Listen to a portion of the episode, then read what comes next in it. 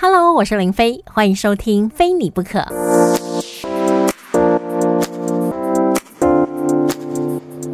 大家好，我是林飞。今天要来更新的，就是在节目当中呢，邀请到识货志的版主，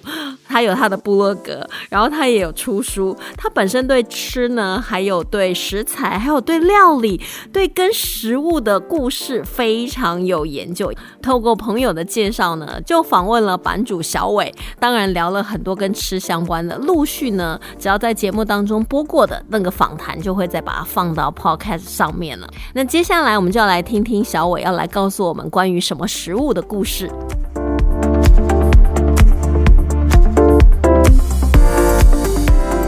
你现在收听的是 FM 一零六全广播，星期一到六上午九点到十二点，生活啊，Go Go，我是林飞。今天我们节目当中呢，哇，同样感觉又是会让大家开始狂流口水，然后会思考一下待会中午便当要吃什么。我们特别为您邀请到识货志部落格的作者小伟来到我们节目当中。Hello，小伟早安，大家早。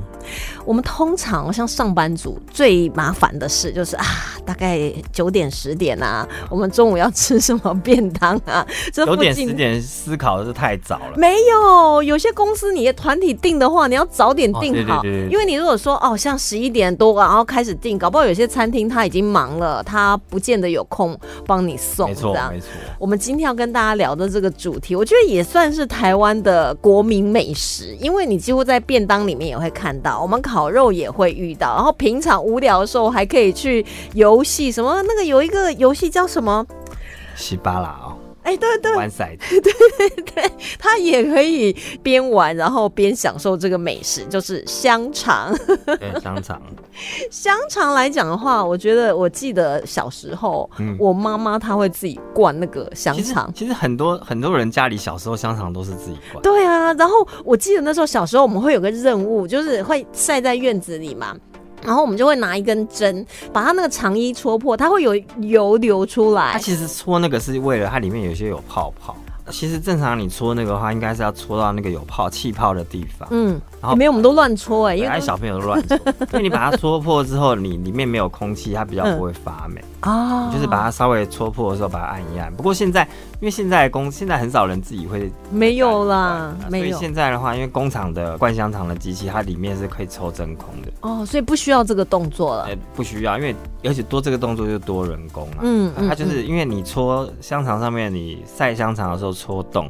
主要是为了怕里面的空气，那个小小的空间里面会长霉菌。嗯，哎，我以前小时候一直到现在，我都觉得说我是把那个油搓出来，不是那个油。那个油搓不搓出来，其实没有什么太大的关系，就自己觉得说哦，那样好像比较健康，因为你把油搓破，然后它油有流出。那那个你是搓不完的，因为那整个香肠有那么多的油，而且香肠没有油也不好吃啊。香肠其实香肠一定要有有有油才会好。对，不过其实我们台湾人会觉得说哇，香肠一想到你就想到那种香肠口感。可是我之前在国外菜单上看也是啊，也是香肠，但是点来哇，跟我们台湾香肠真的差很多哎，差很多啊，因为。我们虽然讲翻译的话，我们讲 sausage 香肠，可是实际上在国外 sausage 的范围是比是比较宽的。基本上就是我我们讲香肠这个字，一定是说有个肠嘛，就表示说一定要用肠衣把它包起来。然后其实，在国外的话，它呃最早最早香肠的定义，我记得是说只要是调过味的绞肉。或者是调过味的肉泥做成的商品，就叫做香肠。哎，所以热狗也算呢？热狗算，热狗算是一种法兰克福香肠。嗯，其实我们讲热狗哈，我们台湾讲热狗，哎，这个英文 hot dog 不是指那根香肠，对对，其实是指外面，指外面那个 外面整个的那个热狗面包，然后加上中间的那根，对对对，还会叫 hot dog。对，那像如果说我们在园游会那种裹那个玉米粉的话，其实是 corn dog，对 corn dog。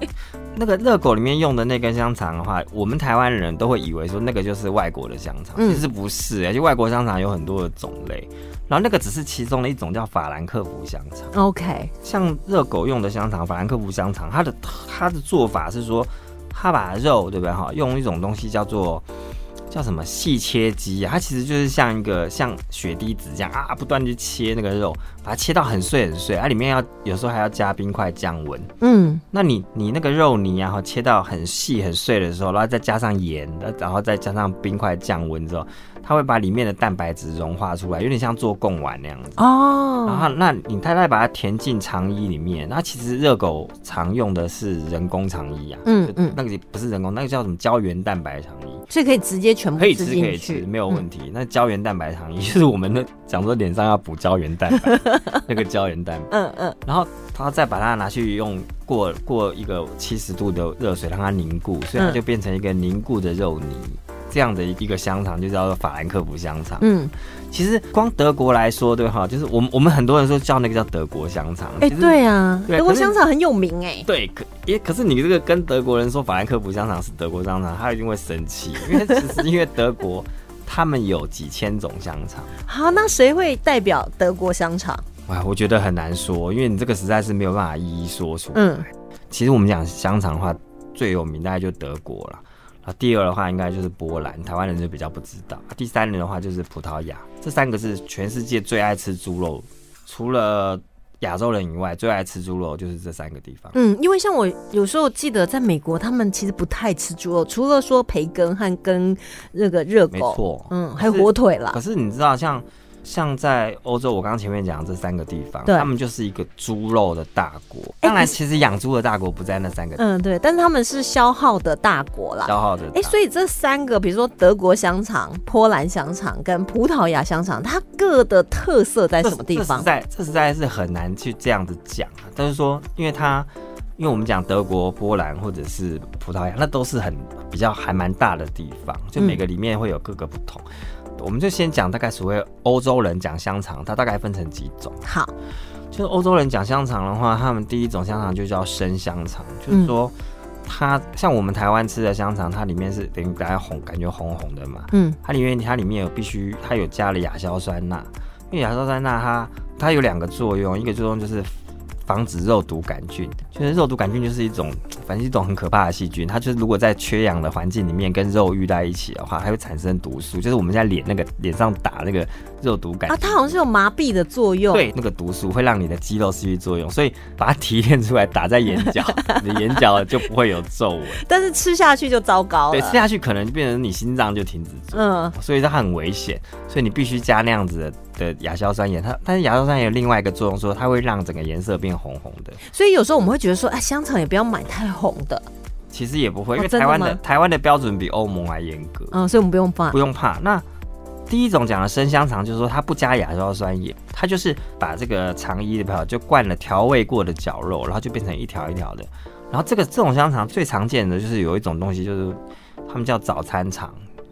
德国、美国，或者是像是像是我刚刚讲的波兰啊，或者是像葡萄牙、意大利都有。嗯，就他那个早餐肠的意思是说，他们那个 butcher 就是那个肉店。肉店啊，肉店他们一大早就是拿到这个猪啊，他把它反正就是弄弄，他就灌成香肠以后，他不加任何的添加物，因为嗯他因为他不需要储存，它就是早上挂了卖，然后你买买了以后就在早餐把它吃掉。哦，所以你自己也不要想说我买回去摆着冰着，三天后也不行对于欧洲人来说，那是很危险的事情，搞不好吃了会中毒，会死掉，会死掉。对啊，这是第一种香肠叫生香。香肠，那好，第二种香肠就是熟香肠，像嗯法兰克福就是一种熟香肠，它就是把这个灌好之后，对不对哈？它可能会加一些调味料，那也可能会加我刚刚前面讲加亚硝酸盐，它就让它成型之后呢，它会把它煮熟。它所谓煮熟不是那个真的大滚那样煮了，有可能大概七十度，然后或者是说它可能用烟熏的，嗯，啊，把它熏到半熟的程度，啊，这样子的香肠它就是他们就叫熟香肠。其实熟香肠就有点类似台式的香肠，只是说嗯。因为它的调味料不同，那就会跟台式香肠不一样。风味会不一样、啊。对，但是我们也可以吃到肉块的感觉吗？对也有啊，没有不一定。那因为肉块那就是另外的逻辑，它有又有分成，像刚才前面讲法兰克福香肠是肉泥，肉泥对它，有的香肠它是细绞肉，有的是粗绞肉，嗯啊，有的是肉块。你你就想想看，就是说它有生的，有熟的，然后还有风干的。风干就像我们吃的萨拉米这样子的东西，它是风干的，就另外一种香肠。又有分成是粗的、细的、肉泥的，然后肉块的，又有分成各地不同的调味料啊。你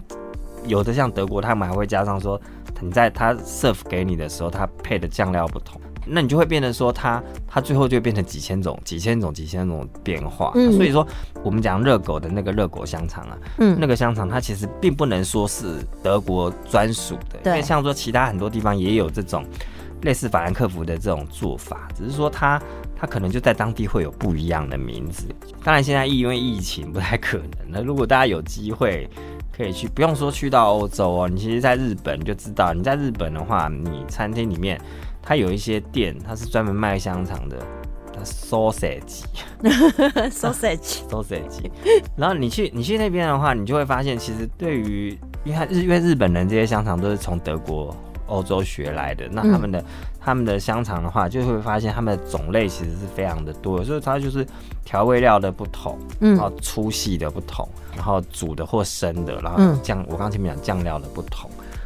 然后大概会是这样。我们老实说，台湾的所谓的欧式香肠啊，它的种类其实蛮少的，就是我们去超市的时候，其实看到的也不多。因为我们可能自己觉得说，哎、我们台湾香肠就还蛮好吃我。觉得不是，是因为台湾人就是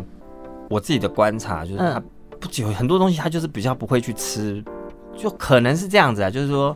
如您刚刚说的，就是可能台湾人对于香肠就固定，就是脑脑中就是那个对，就我们已经有一个固定的那个版了，那个模型了，所以如果你吃到跟我们印象中的 sausage 不同，你就觉得说，哦，那那个就不是香肠啊。对，我就记得像现在有有台湾就有人在卖那种所谓波兰式的烟熏香肠，嗯那波兰式烟熏香肠它就是一个例子，就是说它跟一般的台式香肠其实它就是完全不一样的东西啊。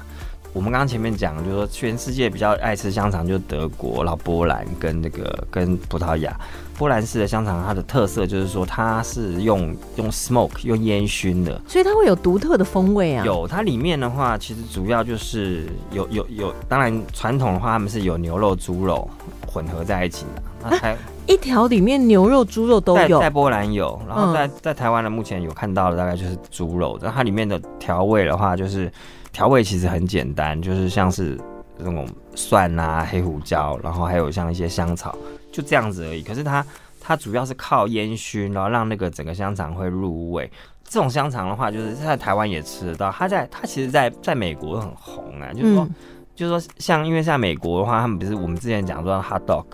Hot dog 的话，它里面它里面加了那个法兰克福香肠，有人吃久会腻啊。对我说那我可不可以加别的香肠？其实你在美国看那个热狗店，它其实有很哎、多种香肠，对对对对它。其实有很多种香肠。然后配料也是很多种，然后酱料也很多种，多种就是你你随意搭配，你搞不好可以配出十几二十种不同的。它就是因为这样才能变成一种国民美食。嗯，它其实现在在美国的话比较流行，就是说那个热狗堡里面，它就是加加那种波兰式的香肠。嗯，那它其实那它的味道就会跟传统的那种一般的那种法兰克福香肠味道不一样，它会比较特殊，比如说嗯它有一些烟熏味，它吃起来比较有肉感。然后那这种的话，目前的话就是在台湾也有看到这样子的香肠，然后如果大家有兴趣的话，也可以来试试看。因为我这样想起来，我会觉得说，哎、如果我今天这个波兰香肠，然后我把它切一切，我也可以跟一些青菜或者我觉得不错的炒对啊，在一起，其实其实因为它烟熏就很特别啦。我想，其实台湾人吃香肠哦，就是大概想到就是不是炸就是煎的。嗯，其实像欧欧美人吃香肠，他是把香肠，当然你单独吃、单独煎也铺在饭上，对，它可以变成一种就是炖菜，炖，嗯，那种砂锅炖菜、对。炖蔬菜里面的那种的配料，因为像这种就是用盐腌过的肉类，它本身就有一些鲜度啊，一些特别的风味。那你加在炖蔬菜里面，像那种欧式炖蔬菜里面，常常就会有，比如说啊、呃高丽菜啊、洋葱啊、那马铃薯，那你在里面就加一些特别的香肠进去的话，它整个炖完会有一个特别的风味。嗯。对对对对对，其实这个是很欧洲很常见的一种家常菜，而且每个地方都有啊，就是德国也有，然后法国也有，然后像意大利也有，它就是很家常的东西，就是反正就是你就是炖蔬菜，对炖蔬菜的时候里面加一些香肠啊、培根这样子嗯的一个咸肉，你就可以，其实这是很简单可以做的东西，我觉得这个根本不需要识破。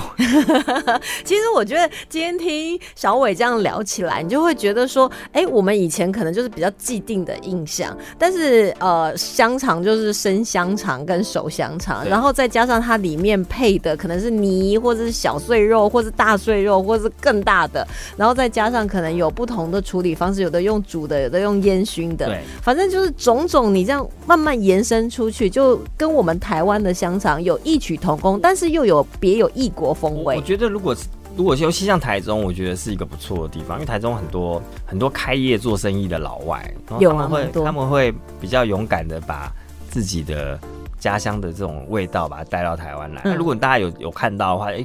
就是稍微给大家一些机会，你不要觉得说说，哎呀什么。香肠拿来炖，或者是啊，这香肠里面有猪肝，你觉得很恐怖？我觉得你试试看，就是说你去吃吃看，然后就是人家做不一样的东西，然后学着去欣赏不一样的饮食文化，可以让你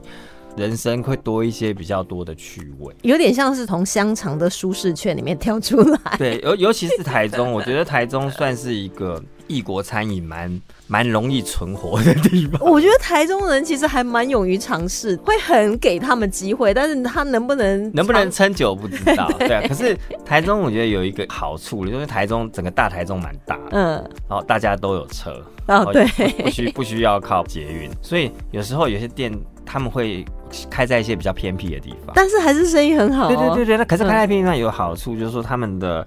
房租压力比较低，啊对。所以那我如果我想说台中的朋友，就大台中啊中部的朋友，如果有机会看到这样的店，我觉得都可以吃吃看看。不要像台北，台北就是台北其实也有这样的店，可是他他就是他有时候人家看看，他两三下不进去啊。台北房租又贵，一下就挂掉。嗯，对呀，对啊，就是觉得以台中来说，我觉得大家如果有机会在台中看到一些比较异国风味的啊，你都给他吃看看，我觉得他还是一个蛮不错的，就是。一个饮食的一个体验呐，就是在你不能出国的状况下，嗯，用你的味蕾，对对对，来出国，对对对对。好，今天也非常谢谢《识货志》的作者小伟来到我们节目当中，谢谢，谢谢。